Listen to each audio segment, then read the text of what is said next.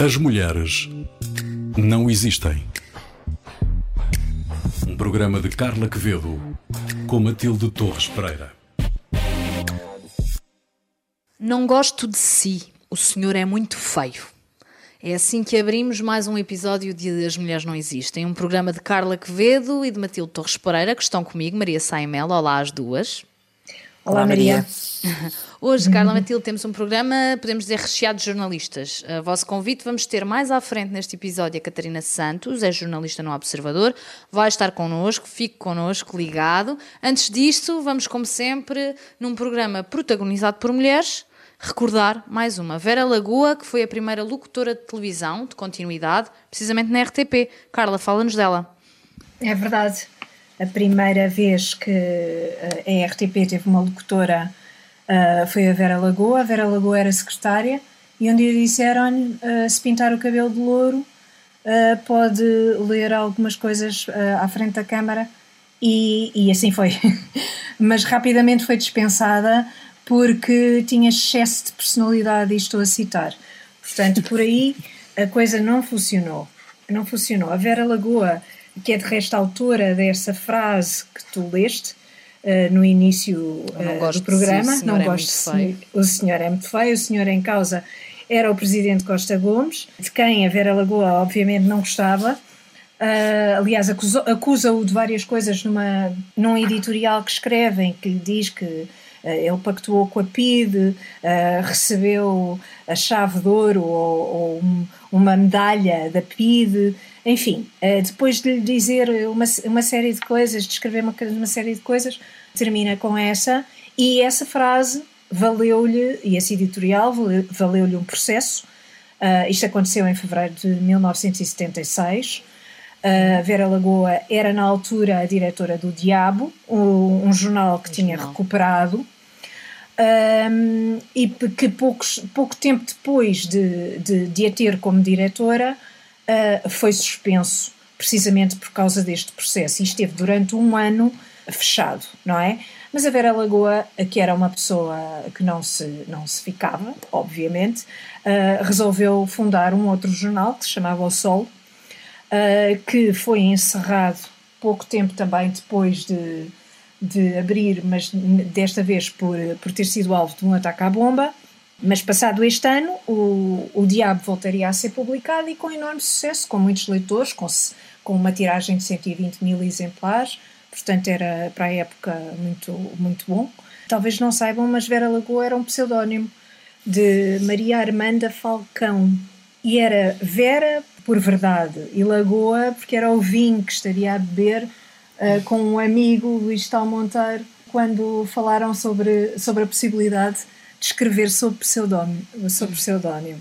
Uh, mas, sobretudo, eu acho que esta, esta figura é, é extraordinária, é muito pouco lembrada, curiosamente, e eu acho que ela é muito pouco lembrada porque é muito difícil de rotular. Era antifascista, anticomunista, não gostava dos revolucionários do PREC, não gostava do Salazar, não gostava lutou, do Estado lutou Novo. ativamente contra o regime, não foi? Lutou, e, e mas também uh, percebeu o que era o PREC. E, portanto, uh, é difícil, é muito difícil uh, pô-la numa caixinha com um rótulo, que se gosta muito de fazer e que também é, facilita muito. mas a Vera Lagoa, se queremos pô-la numa caixinha, então que digamos que era uma pessoa patriota Resiliente. E livre. E livre. Mas sobretudo livre. Livre. livre. Dizia o que lhe apetecia e escrevia o que pensava. Uh, e as suas crónicas são completamente desassombradas. Eu, eu estive a ver algumas e, e são extraordinárias. Uh, e portanto aproveito o dia de hoje para lembrar. Ah, principalmente ela não tinha medo, não é? Ela dizia, pois. criticava à esquerda e à direita, punha o dedo na ferida quando era preciso, denunciou algumas coisas importantes. Por exemplo, ela foi a uhum. primeira a denunciar o caso Camarado, foi a primeira a dizer que achava que, que, tinha sido um atentado uhum. um, e que teve ali a pugnar para que fosse feita uma investigação à volta disso. Também apontou o dedo às tantas ao América Morim e às negociatas estranhas que havia ali no, no Alentejo durante o PREC com, com, uhum. com, com os comunistas da reforma agrária. Uhum. E engraçado porque ela era assim uma mulher muito elegante e via-se que gostava do social e Mas, mas se fosse para, para, também para criticar as elites, também era a primeira. Portanto, era, é isso, era uma pessoa muito livre e que, e que tinha esta, este lado de desempoeirado, não é? E se calhar à frente Sim. do seu tempo em muitas coisas. Sem dúvida. Porque, porque conseguiu, é isso, não se pôs nenhuma caixinha e, e, e teve, sempre, teve sempre o pé à frente.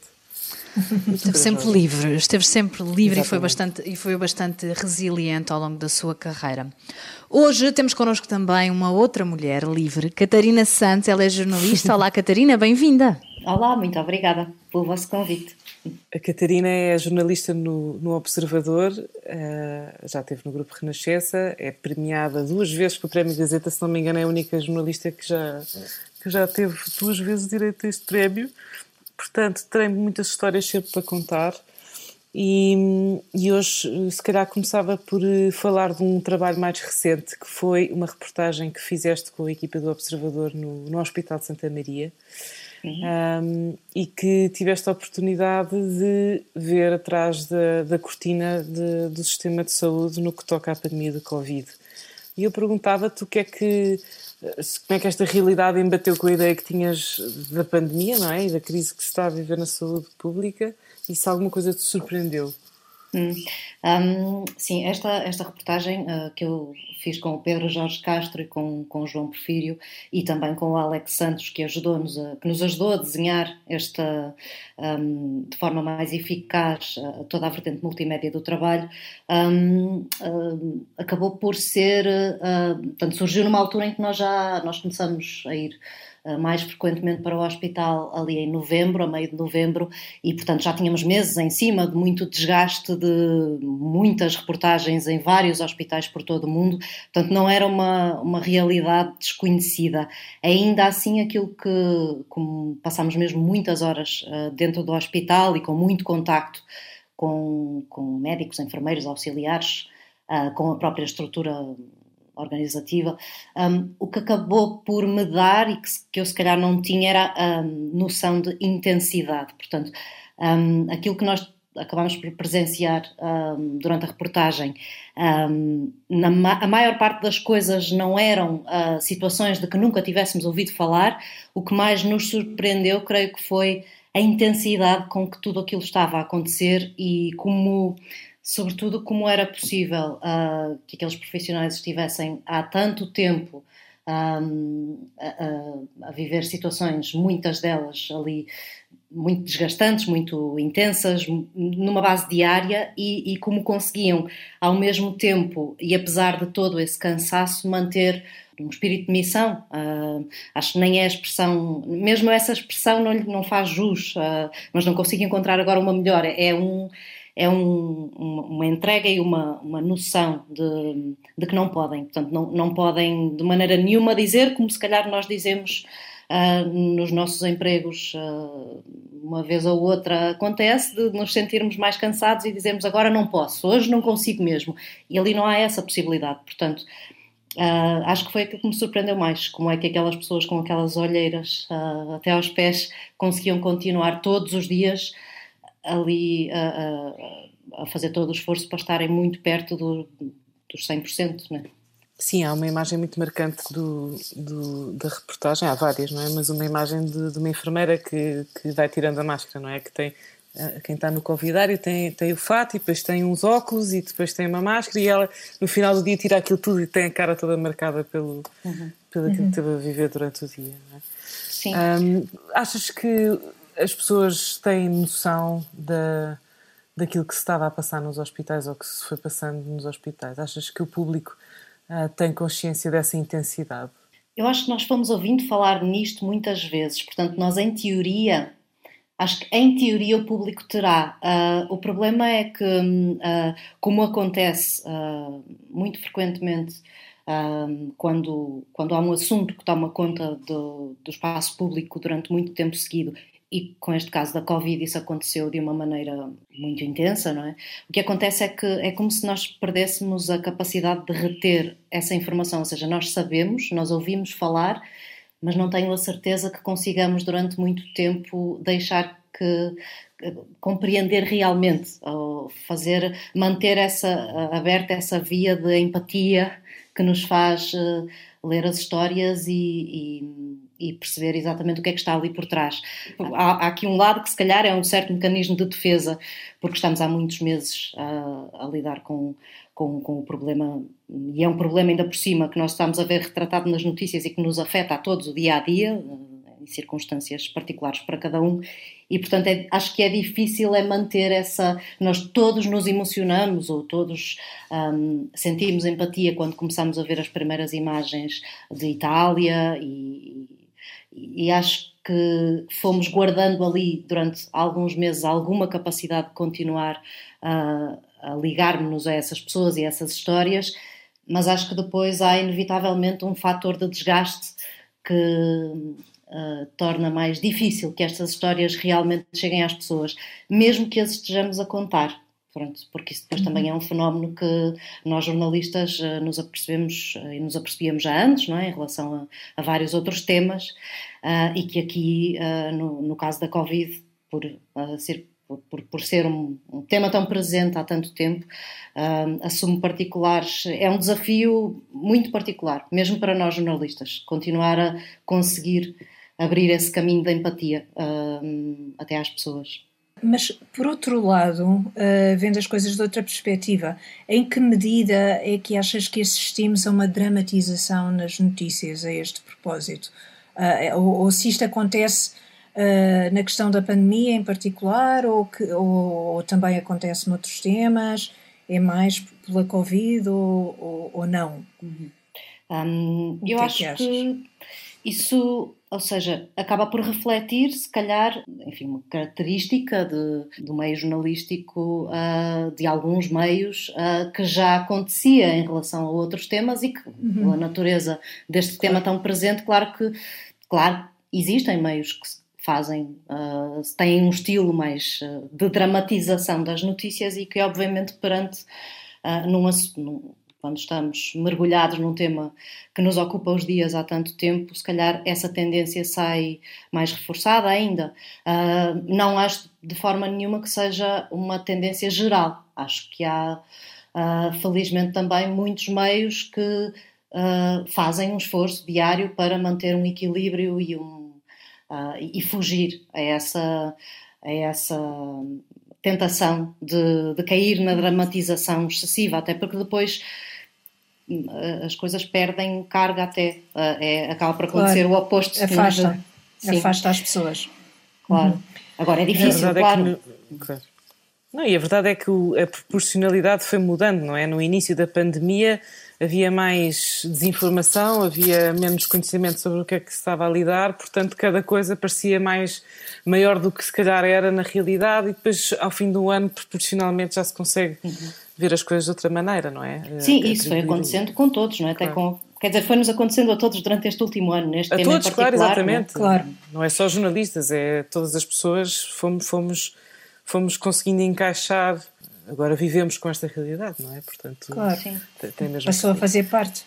Passou a fazer parte de, de, uma realidade. Do nosso cotidiano. E, e, e rapidamente as pessoas aperceberam-se que não podem viver a fugir de uma realidade, têm que continuar a fugir. Sim, é um exercício muito difícil, não é? Claro.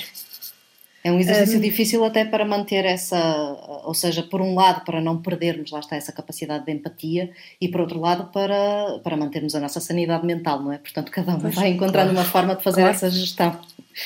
Claro. Claro que sim. Há uns anos fizeste uma, uma grande reportagem sobre a crise dos migrantes na Europa uh, e é um tema que tem vindo a sair do espaço público. A Covid tem ocupado grande parte da agenda mediática, como de resto já falámos. Uh, achas que há temas que ficam para trás, como este?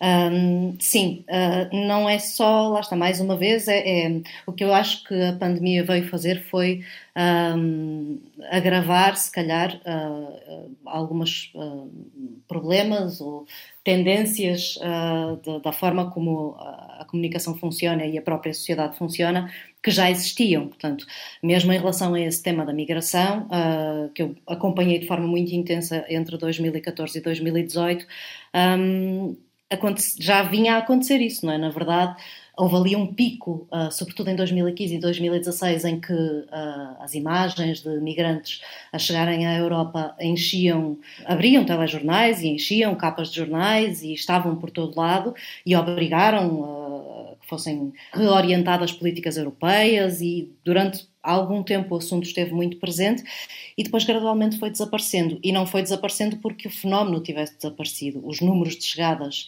gradualmente foram uh, baixando, mas foram baixando também fruto de políticas uh, que tiveram impacto e dificultaram as travessias.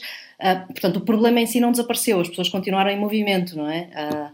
Uh, desapareceu, de, de, foi desaparecendo gradualmente das manchetes. Claro que depois, quando há um tema como a pandemia que toma conta de tudo, um, isso intensifica-se e agrava-se, é? Sendo que é uh, uma, ainda por cima, é um, é um tema, é um, é um fenómeno um, onde esta questão da pandemia ainda por cima tem um impacto particularmente grave, não é? Porque as pessoas um, continuam uh, acumuladas em, em, em, centros onde, onde aguardam uh, respostas a pedidos de asilo, continuam acumuladas uh, em centros de detenção na Líbia, continuam acumuladas nas fronteiras dos Estados Unidos. Um, e, uh, e, e, a questão da, da, pandemia apresenta aí dificuldades uh, uh, muito maiores ainda, não é? Para, para, se, para uhum. se garantir a proteção dessas pessoas também em relação à Covid-19.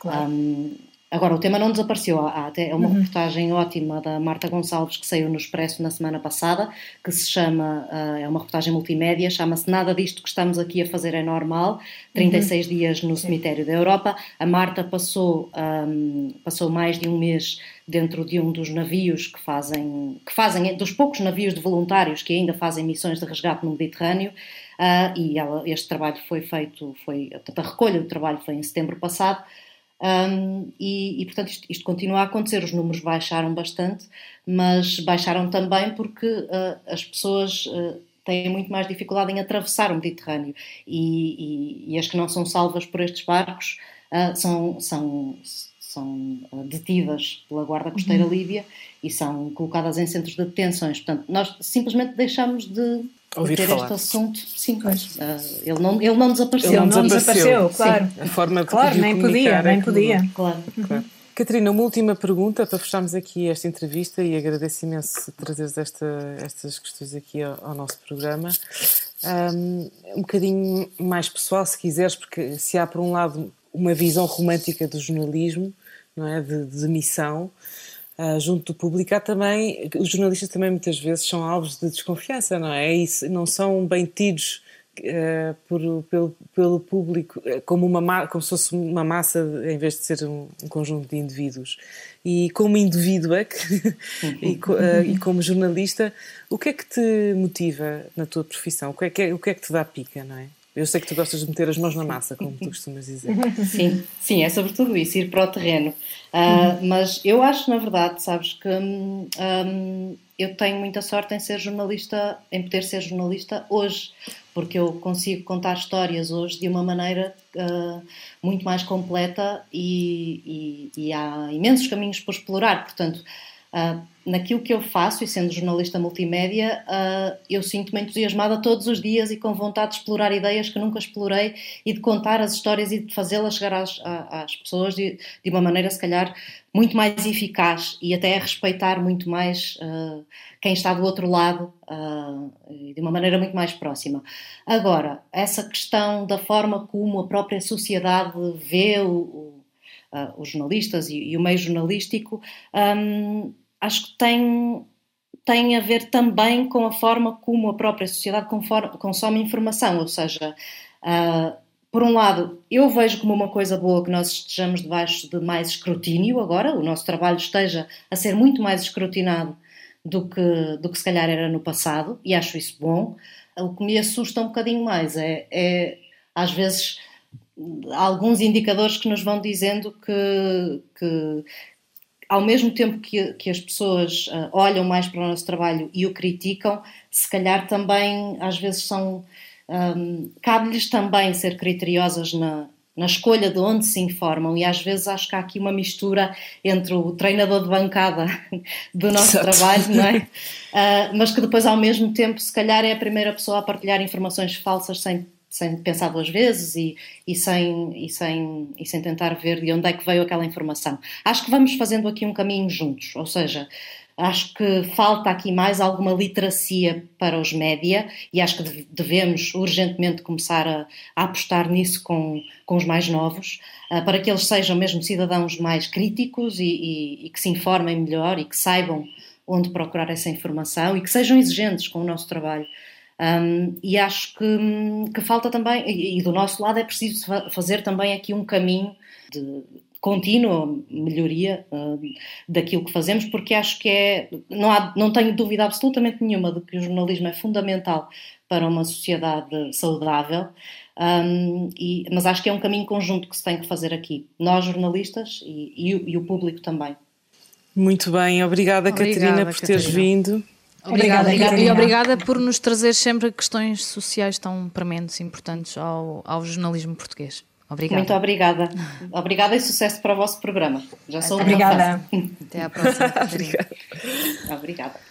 Matilde e Carla, vamos agora às recomendações destas mulheres não existem. Tu hoje, Matilde, traz-nos uma minissérie da Netflix, certo? O, o regresso do Martin Scorsese aos, aos documentários. É verdade. Por acaso o Martin Scorsese fala nisso, que isto não estava planeado, mas há outro documentário do Martin Scorsese que é fantástico, que, tem, que é do George Harrison e eu também recomendo. Mas, vou, mas, mas falando daquilo que eu recomendaria hoje. Juntamos dois em um, dois em um. Dois em um. não, mas este mais focado no nosso programa. É uma minissérie, é uma entrevista que o Scorsese faz à Fran Lebowitz, que é uma autora, jornalista, comediante, atriz americana que já tem os seus 70 anos, nova-iorquina de gema chama-se Pretend It's a City e é uma série com sete episódios em que ela vai falando da cidade de Nova York, uh, com os seus comentários sempre um pouco cínicos e com o seu humor assim muito seco, uh, mas ela é assim uma pessoa um bocadinho antissistema, uh, não usa telemóvel, fuma imenso. Uh, e, e, e, tem muita graça, tem muita graça mesmo. Ela ir falando da evolução da cidade, da evolução das pessoas, da forma como as pessoas estão na cidade e por isso é essa a minha recomendação hoje. Pretend it's a city, ou faz-te conta que é uma cidade. Muito bem, Carla, tu também nos trazes uma minissérie, mas neste caso portuguesa, da RTP, conta-nos. Que série é esta? É uma minissérie, uh, mas na verdade, segundo o que percebo, a própria Raquel Freire, que é a autora desta minissérie, chama-lhe uma trilogia, uh, porque uh, é precisamente um, um, filme em três partes, chama-se Histórias uh, Histórias das Mulheres do Meu País, uh, estreou na RTP no dia 8 de março. Um, e cada, cada episódio uh, mostra-nos quatro mulheres, quatro mulheres diferentes, com origens sociais diferentes e realidades completamente diferentes umas das outras. Um, no segundo episódio, fiquei uh, impressionada com o retrato de, de uma mulher, Leonor Freitas, uh, que é herdeira da Casa Ermelinda Freitas, uma empresa vitivinícola com certeza já ouviram falar, uh, e achei muito curioso ouvi-la uh, falar sobre as dificuldades que tinha tido em suceder ao pai na empresa, mesmo sendo a pessoa que pagava os salários. Uh, foi confrontada com produtores que lhe disseram abertamente que não negociavam com mulheres, sendo que, obviamente, no fim do mês tiveram de o fazer e outras coisas como uh, os cuidados que tinha uh, ao vestir-se, uh, o modo como se comportava nas reuniões, etc. É muito interessante ver. isso não foi assim há, tão, há tanto tempo no nosso país. Ela também fala das, das gran, da grande evolução que houve. Mas, sobretudo, fala desta ideia de que falámos também noutros episódios aqui, uh, de que há empregos para mulheres e para homens e que as coisas estão compartimentadas e não podem misturar-se. Uh, no caso da Leonor Freitas, isso não se passou e ainda bem. Muito bem. Histórias de mulheres do meu país. É, é, a sugestão da Carla Quevedo. Muito obrigada, Carla e Matilde. E é com estas recomendações que fechamos este programa. Fechamos mais um As Mulheres Não Existem, que teve hoje os cuidados técnicos do Eric Arizanos. Pode voltar a ouvi-lo sempre que quiser, acedendo à RTP Play, ao Spotify e também ao iTunes. Do meu lado, dizer-lhe até ao próximo. As Mulheres Não Existem é um programa sobre mulheres para ouvintes de todos os géneros. As mulheres não existem.